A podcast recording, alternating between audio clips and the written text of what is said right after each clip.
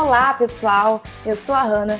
Sejam muito bem-vindos a mais um Talk Pharma, o podcast do Pet Farmácia da UFAM.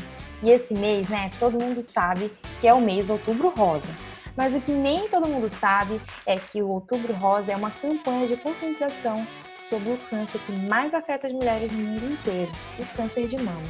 E é por isso que o PET não poderia ficar de forma, de forma nenhuma, de fora dessa campanha tão importante. Então trouxemos aqui duas convidadas para falar um pouco sobre o assunto. A primeira é a doutora Cíntia Cardoso. Ela é médica pela Universidade Federal do Amazonas, especialista em ginecologia e mastologia pela Universidade de São Paulo. Atualmente é professora da Faculdade de Medicina da UFAM. E a nossa segunda convidada é a doutora Bianca Ladislau, farmacêutica pela Universidade Newton News, especialista em oncologia e cardiologia. Atua como gerente de farmácia na Fundação Centro de Controle Oncológico do Amazonas. E a primeira, então, que nós vamos conversar é a doutora Cíntia, para tirar umas dúvidas nossas sobre diagnóstico, tratamento e prognóstico do câncer de mama. Tudo bem, doutora Cíntia? Seja muito bem-vinda. Desde já agradeço essa colaboração em nosso podcast. Obrigada. Eu agradeço pela participação, pelo convite. Então, para iniciar nossa conversa, eu gostaria de perguntar da senhora o que é, de fato, câncer de mama e quais são os seus fatores de risco. Ok. Isso é importante a gente falar que o câncer de mama é o câncer que mais acomete as mulheres, né? Então, o câncer de mama, proliferação celular, mas de forma desordenada. Ou seja, no nosso corpo a gente tem crescimento de cabelo, de unhas, que depois crescem e as células morrem naturalmente por mecanismos internos. Quando a gente tem um câncer, é há um descontrole. Não, não existe mais o controle interno que a gente tem. Então, quando a gente fala em câncer, é porque ele tem a capacidade de se proliferar e se espalhar para outras partes do corpo, que seriam as metástases, de forma descontrolada. E aí o câncer de mama, como eu falei, é o câncer mais comum entre as mulheres. Os fatores de risco que estariam mais associados, a gente percebe que existem alguns casos que são hereditários, mas não são a maioria dos casos. A maioria dos casos, na verdade, são de forma que a gente chama de esporádica, ou seja, acontece aleatoriamente alguma mutação genética aconteceu naquele caso específico e que fez com que haja essa proliferação celular desordenada, mas sem uma causa hereditária que já vinha de família, alguma coisa nesse sentido.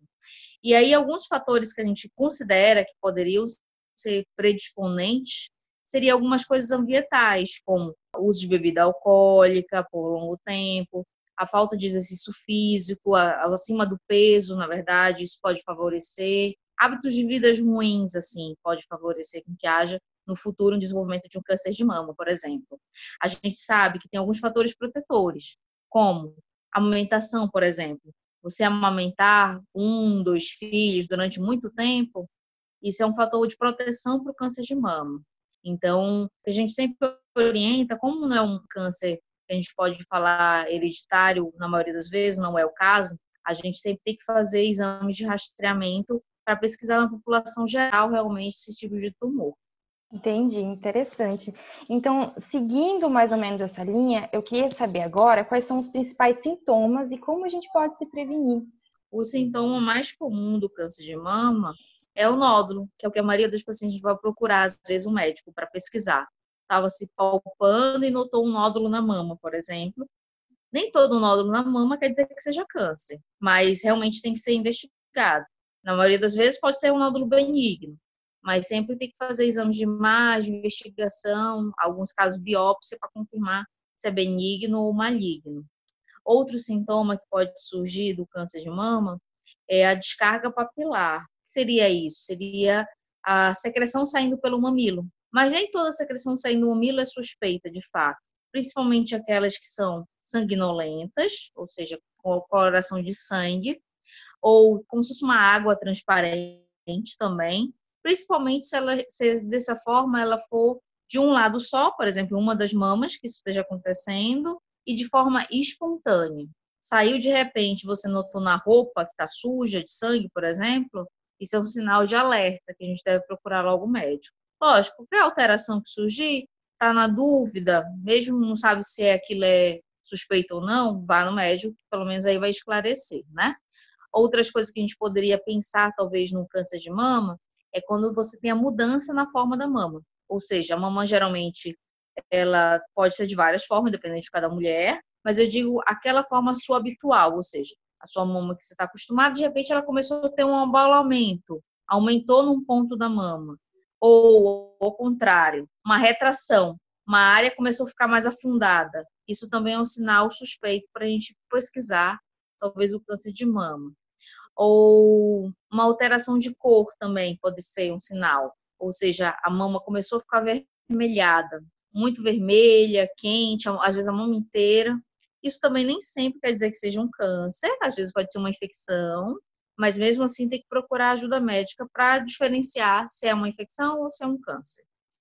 Ah, outro sinal importante é o surgimento de nódulo na axila.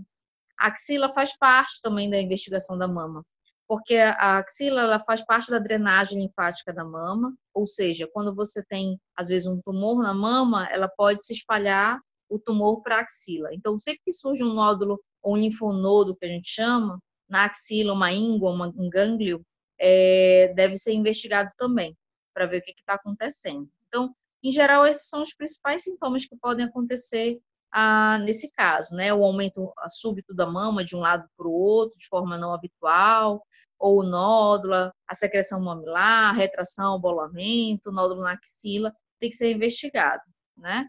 Ah, isso caso surjam essas alterações na mama. Entendi, interessante, a gente precisa ficar de olho, né? Uma Sim. outra pergunta, então, como é feito o tratamento? Pois muitas pessoas acham que ser diagnosticado com câncer é sinônimo de óbito. Mas a Sociedade Brasileira de Mastologia afirma que, ao ser descoberto cedo, há uma grande chance de cura. Isso é verdade. Quanto mais cedo ou mais precoce ou mais inicial você descobre o câncer, maiores são as chances de cura. Pode chegar a mais de 90, 95%. Ou seja, na verdade, sabe esses sinais todos que eu falei para você antes? Na verdade, o ideal é que a gente consiga detectar o câncer de mama sem ter esses sinais, inclusive. Quanto antes a gente descobrir essas lesões, como eu falei, o nódulo às vezes é o mais comum que a paciente vai procurar a gente para investigação. Mas o ideal é que eu descubra o câncer antes de ele ser palpável, inclusive, de eu não sentir esse nódulo. E, eu consigo isso através da mamografia. Então, naquelas mulheres que já têm mais de 40 anos, elas devem fazer de forma anual a mamografia, porque com a mamografia eu consigo detectar pequenas lesões, nódulos ou microcalcificações muito pequenas, que não são palpáveis, e assim eu consigo fazer um diagnóstico precoce do câncer de mama. O que vai facilitar também com relação ao tratamento depois. Se eu consigo fazer um diagnóstico precoce, o meu tratamento também tende a ser menos agressivo, digamos assim as cirurgias vão ser menores, talvez eu não precise de uma quimioterapia, talvez eu não precise fazer alguma outra complementação de tratamento, seja uma coisa mais simples de resolver e com alta taxa de cura. Né? A gente sabe que tem vários tipos de tratamento. Isso vai variar dependendo do tipo de tumor, dependendo do, do tamanho do tumor, se ele já compromete linfonodo na axila ou não, ou se tem tumor em outras partes do corpo. Isso vai ser uma decisão em conjunto. Geralmente é uma equipe de oncologia que trabalha, ou seja, tem um médico mastologista, tem um oncologista, que é o médico que faz as medicações que a gente chama de quimioterapia. Ah, existe também o radioterapeuta em conjunto, além da equipe profissional que está associado, lógico. A gente tem o pessoal da farmácia, da, da psicologia, da fisioterapia, a enfermagem, super importante. Então, toda uma equipe que trabalha na questão do tratamento do câncer de mama. Mas sempre lembrar que quanto antes, melhor. Quanto antes eu conseguir detectar, mas de forma mais precoce, o câncer, menor a agressividade, digamos assim, dos tratamentos também. A pessoa tem uma boa, melhor recuperação e uma qualidade de vida melhor também. Certo. Então, doutora, sabemos que há uma, uma pequena parcela de pacientes masculinos acometidos com câncer de mama. Apesar de ser uma pequena parcela, é importante informar a população que isso é possível. A senhora poderia falar um pouco para a gente, para quem está nos ouvindo também, sobre o câncer de mama em pacientes do sexo masculino? Claro. O câncer de mama masculino, ele realmente é muito raro. Comparado nos homens, não é a anaplasia mais frequente, diferente das mulheres. O câncer de mama realmente é o mais frequente de todos. Nos homens, não, é raro. E dentro dos casos de câncer de mama entre homens e mulheres, entre homens, também é considerado raro, pois ele acomete menos de 1% desses casos. Mas quando surge um caso de alteração na mama de um homem, a gente deve investigar e não dar bobeira, justamente porque ah, na mama em geral tem pouco tecido mamário, no homem, no caso. Então, quando surge alguma alteração, é fácil até de notar, na verdade. Se você tem um nódulo que surge no homem, é mais fácil de notar, às vezes, talvez, do que numa mulher, se for ver. Porque realmente tem pouco tecido, então é mais fácil de palpar. E sempre que surge, não pode ficar protelando, demorando para procurar ajuda, como muitas vezes acontece com os homens. Não por, até por falta de conhecimento, de, às vezes acho que o homem muitas vezes pensa mais em câncer de próstata, outros tipos de câncer, e não se acorda ou não percebe que existe também o câncer de mama nele, que pode acometer os homens. Então, muitas vezes acabam demorando para procurar um diagnóstico. Mas sempre que surgir alguma alteração na mama de um homem, uma retração, um nódulo, uma secreção, ela deve ser prontamente investigada. Algum detalhe interessante no caso do, do câncer de mama em homens é que eles tendem a acontecer em homens de mais idade, ou seja, geralmente a partir dos 60 anos. Pode acontecer antes, mas não é tão frequente, é mais frequente mais no idoso, realmente. Diferente do câncer de mama das mulheres, que é um pouquinho antes, às vezes com 40, 50 anos começa a aparecer com mais frequência, no homem é mais depois dos 60 anos. No homem também, tende a ser um câncer que a gente deve ficar preocupado em sentido de ter uma relação com a hereditariedade. Você lembra que no início eu falei que o câncer hereditário não é tão frequente assim, acomete a 10 a 15% da população, mas quando surge num homem, a gente deve tentar relacionar talvez com esses casos hereditários, ou justamente não ser frequente. Então aí eu tenho que fazer uma pesquisa muitas vezes genética para procurar se tem alguma mutação específica de hereditariedade nesses casos. Em geral, os homens, o fato de ter um câncer é, descoberto neles, tem o mesmo prognóstico se for comparado com o de uma mulher, por exemplo. Desde que seja de, de diagnóstico precoce, isso que eu quero dizer. A grande dificuldade é que muitas vezes, por não desconfiar que pode ter um câncer, às vezes acaba demorando de procurar o atendimento. E aí o tumor vai crescendo, e aí às vezes pode ser que se encontre em estágio mais avançado mas em geral ele não é pior do que o câncer de mama numa mulher, por exemplo. Os tratamentos, inclusive, são semelhantes, dependendo da indicação, se o tamanho do tumor, o tipo de tumor, as indicações são parecidas com relação a fazer cirurgia ou fazer quimioterapia ou não, vai, não muda assim com relação se é homem ou mulher. O, também, então, nesse caso, o mais importante seria fazer o diagnóstico mais precoce. Como no homem é uma coisa rara, nele, a princípio, não teria uma indicação formal de fazer pesquisa de rastreamento como, como mamografia, por exemplo, que nem a gente faz nas mulheres, porque nas mulheres é muito mais frequente, de fato. No homem não teria necessidade, mas é importante que ele conheça, saiba que exista esse tipo de câncer e caso note alguma alteração na mama, um nódulo, uma retração, alguma mudança na pele ao redor da mama, ele procure imediatamente um médico mastologista. Entendido. Então tá aí. Os homens também têm que ficar de olho e procurar se prevenir, né? É, a minha última pergunta, então, para a senhora: como nós, profissionais e também estudantes da área da saúde, podemos colaborar e dar apoio a esta campanha? Ah, isso é super fundamental. Como eu falei antes, o tratamento do câncer de mama é geralmente feito com uma equipe multiprofissional. Então, na verdade, todos os profissionais de saúde devem conhecer quais são os fatores de risco, como é que se desenvolve, como é que faz o diagnóstico, para poder a gente orientar, querendo ou não, independente da área da saúde que a gente esteja, a gente está lá em contato com os pacientes e o nosso papel é esse. Em primeiro lugar, é de educar a população, se conscientizar a população da importância daquele tipo de câncer que é muito frequente e que, apesar de que eu falei que diagnóstico precoce realmente ele aumenta as chances de cura, infelizmente ainda não é o que a gente vê às vezes na prática. A gente ainda vê muito caso avançado em algumas regiões aqui do Brasil. Então, por falta de conhecimento, às vezes os pacientes vão protelando, não conseguem acesso. Às vezes é uma questão mais de logística mesmo da saúde, de fato. Às vezes pacientes que vêm do interior têm dificuldade de conseguir consulta, atendimento, mas a gente sempre deve conscientizar e falar que realmente é importante buscar o quanto antes, não demorar para ter esse diagnóstico caso tenha alguma alteração na mama, porque assim a gente consegue um, um tratamento mais precoce. Entendi. Então, doutora, agora eu queria abrir para suas considerações finais. A senhora pode falar um pouquinho, o que a senhora quiser. Fique à vontade. Eu agradeço por poder participar desse grupo da farmácia. Isso é super importante que se desenvolva sempre grupos de saúde dessa forma, para divulgar mesmo conhecimento. A gente precisa levar informação para todo mundo para que a gente consiga aumentar ainda mais a amplitude da nossa campanha da Outubro Rosa. Isso é fundamental. Eu agradeço a participação. A gente que agradece, eu agradeço em nome de todo o grupo do Pet Farmácia e esperamos encontrar a senhora em futuras campanhas. Obrigada. Agora, então, a gente vai conversar com a doutora Bianca, farmacêutica atuante aí na área de oncologia, para tirar umas dúvidas, né, até nossas curiosidades sobre o farmacêutico na área de oncologia. Olá, doutora Bianca, tudo bem? De cara, eu já queria te perguntar das suas experiências, onde é que você trabalha, trabalhou, né? Tem tanta experiência nessa área, pode ficar à vontade. É, boa tarde, eu fico muito grata pelo convite, né, a todos vocês. É, falar um pouco do farmacêutico na oncologia, para mim, é muito, é muito gratificante, né?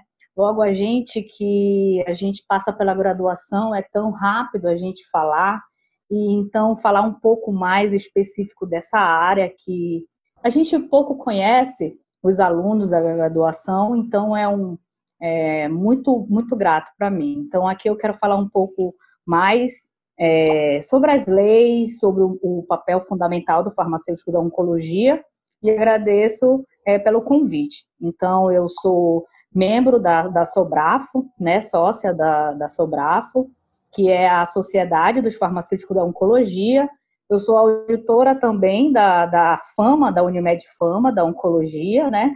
Que quase pouco ninguém sabe que o farmacêutico da Oncologia é, é um papel fundamental por participar da, da ANS, por participar e é, precisa de um farmacêutico da Oncologia para participar desse processo.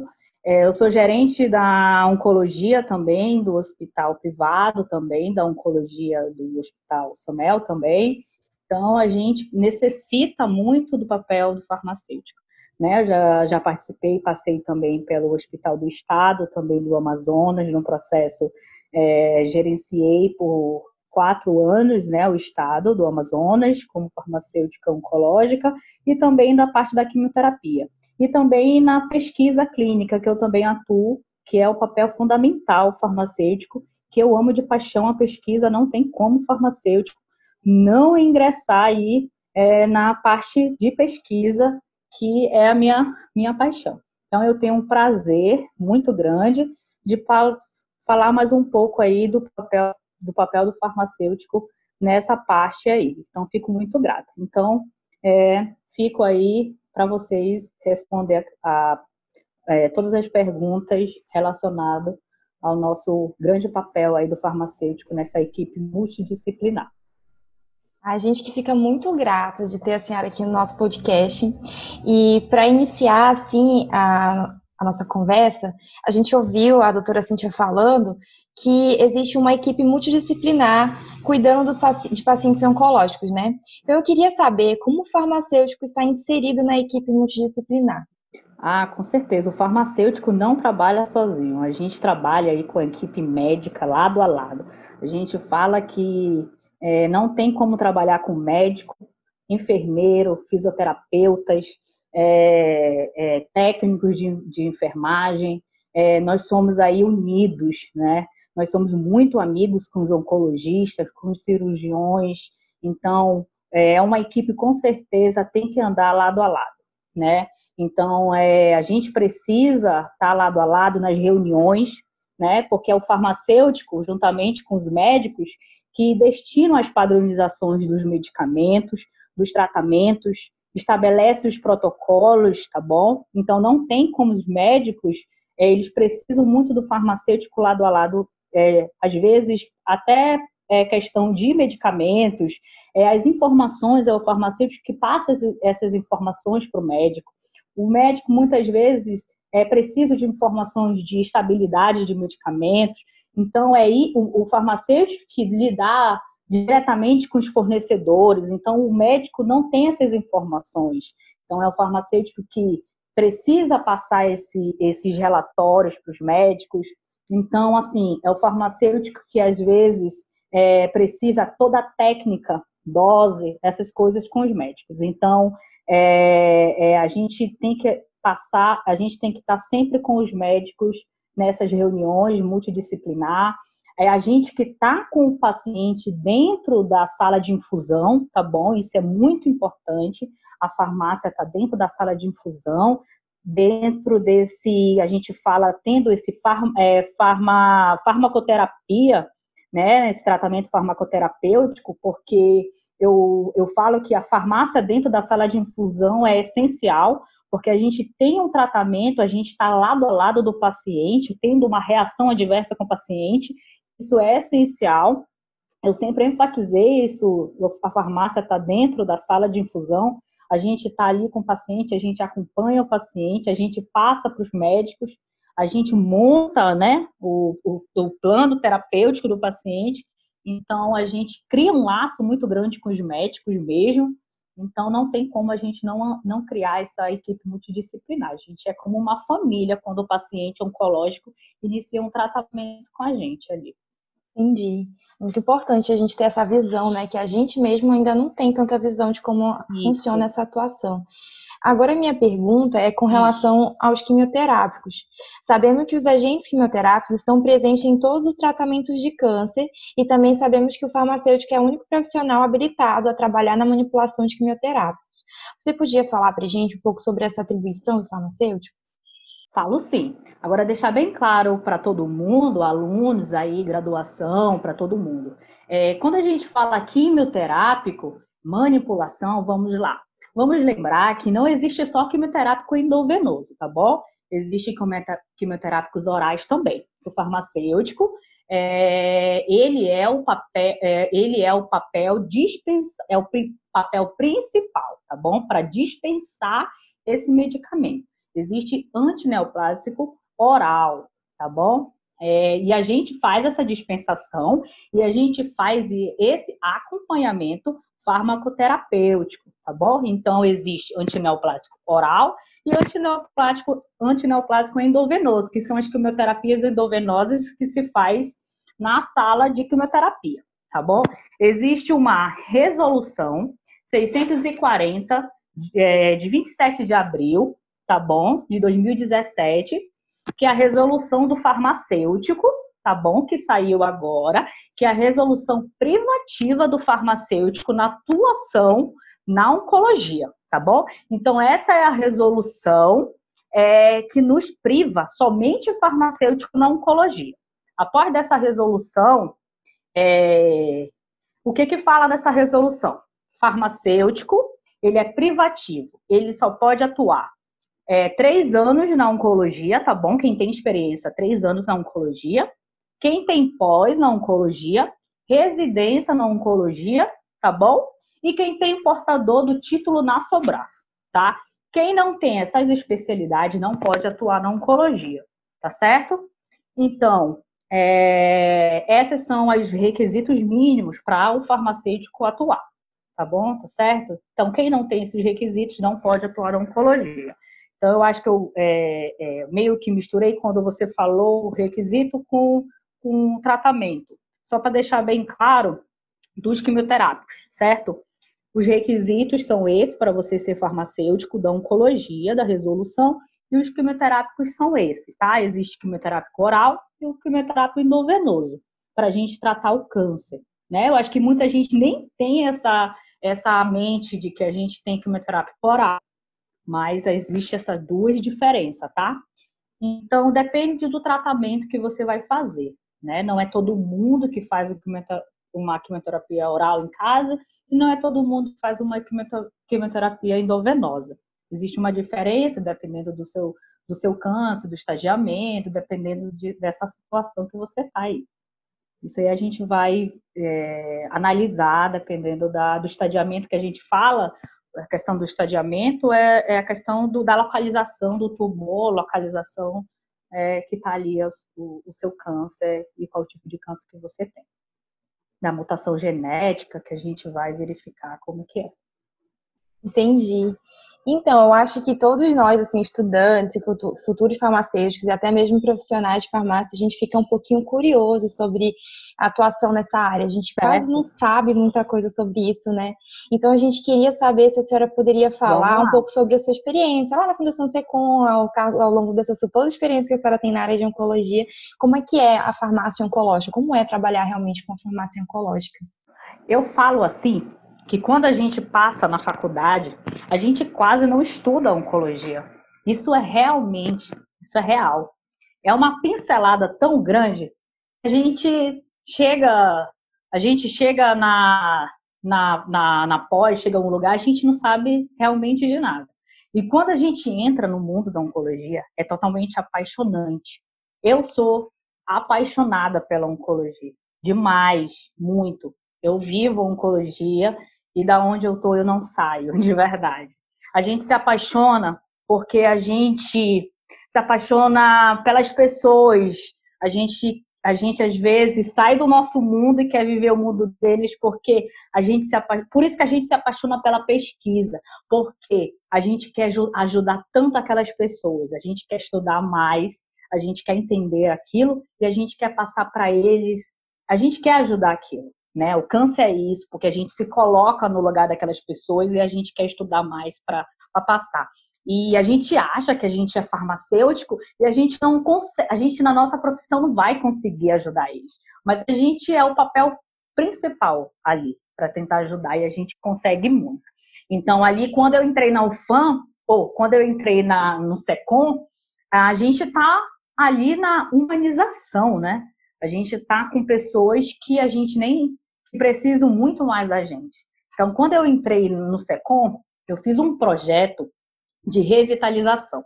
Isso vocês podem até é, pesquisar pelo. No, acho que eu, te, eu tenho um Instagram que é online farmacêutico. Vocês podem dar uma olhadinha que saiu uma reportagem, que foi um estudo que eu fiz, um projeto que eu fiz de revitalização de custo.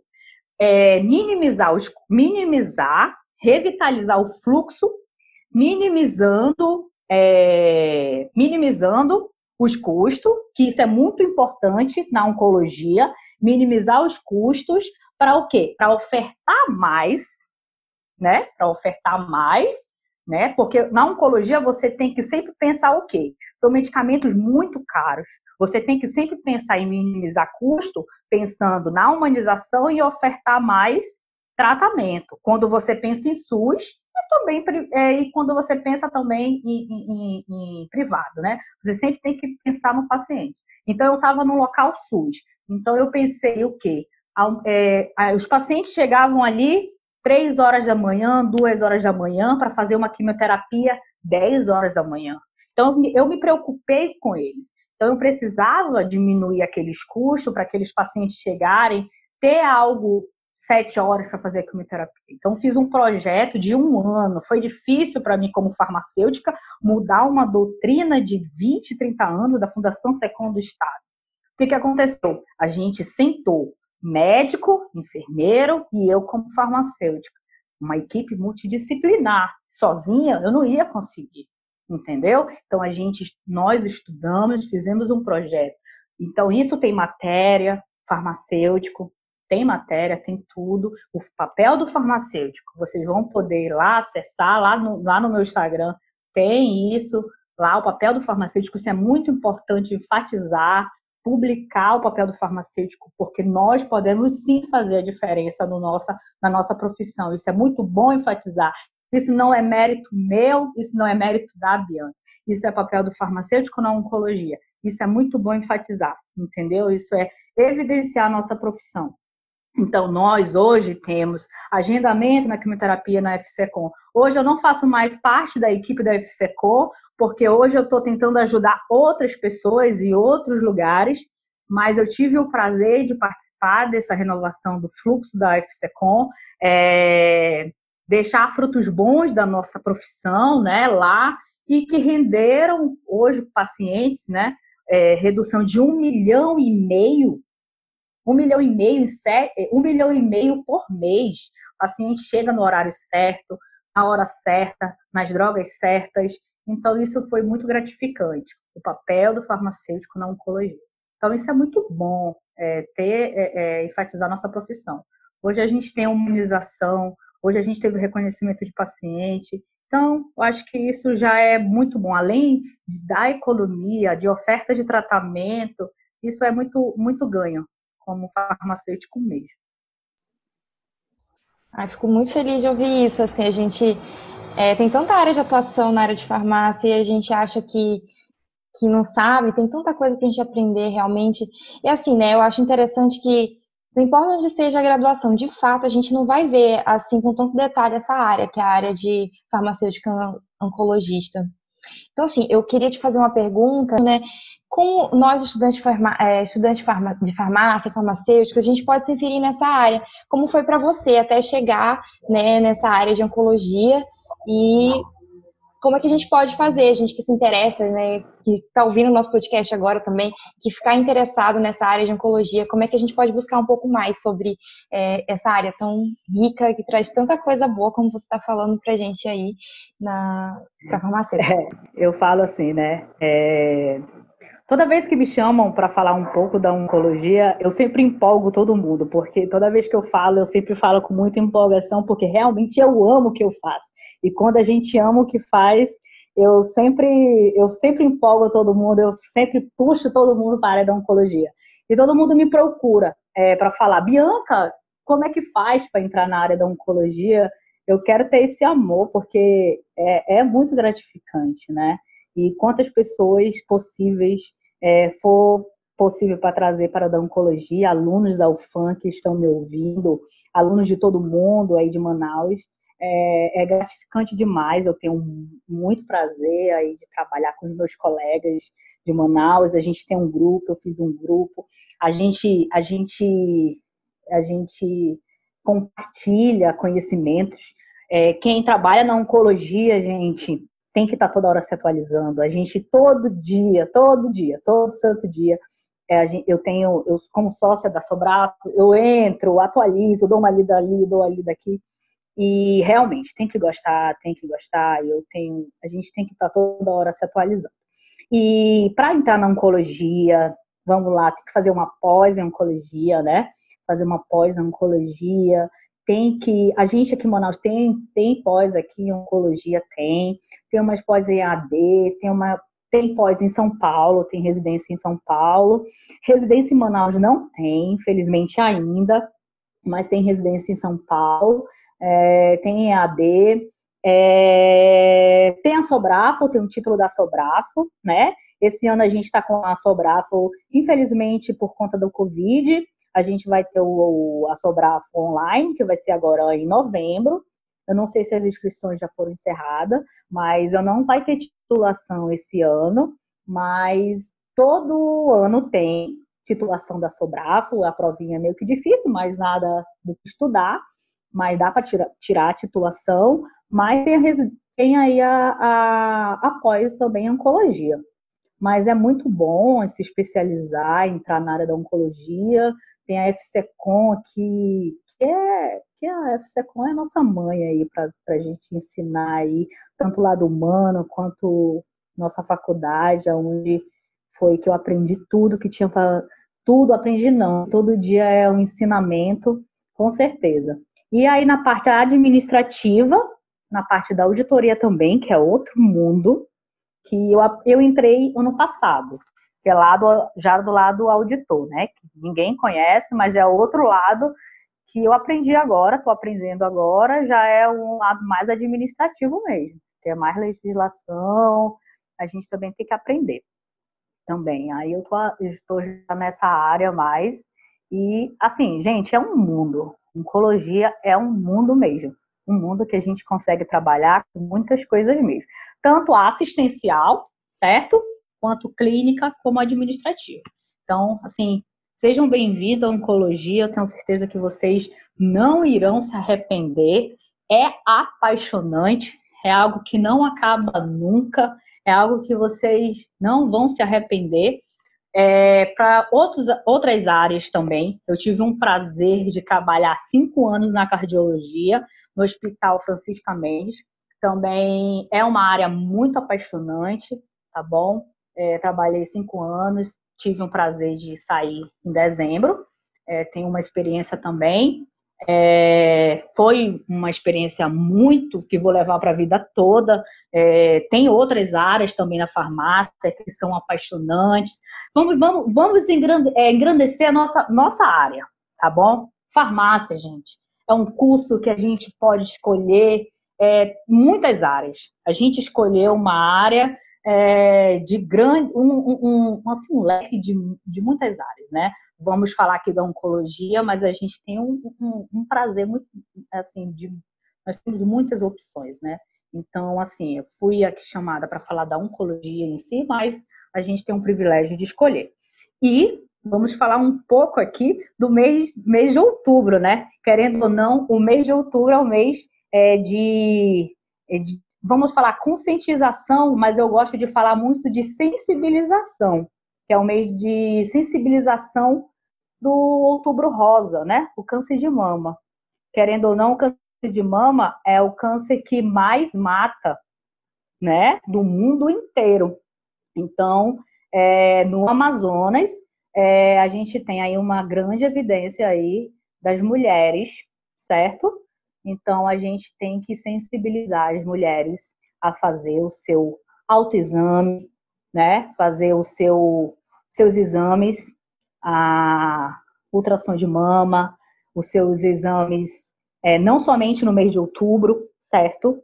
E fazer é, seus autoexames, não é somente os toques da mama, é conhecer suas mamas, conhecer, é, conhecer realmente a sua mama, é, a sua cor da sua mama, se está tudo certo e fazer essa sensibilização realmente.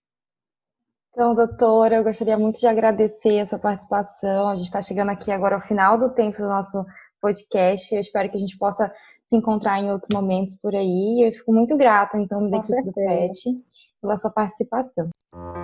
Então, eu gostaria muito de agradecer novamente à doutora Bianca e à doutora Cíntia pela participação no nosso podcast, em nome de toda a equipe do Pet Farmácia. Muito obrigada. E reforçar aí mais uma vez que é importante ficarmos atentos e procurar ajuda médica assim que surgirem os primeiros sintomas. Agradeço a atenção de vocês que nos ouviram até agora. Sigam a gente nas nossas redes sociais para acompanhar os nossos próximos podcasts e os outros eventos organizados pelo PET. O Instagram é petfar_fan e o Facebook é Pet. Mais uma vez, obrigada e até a próxima.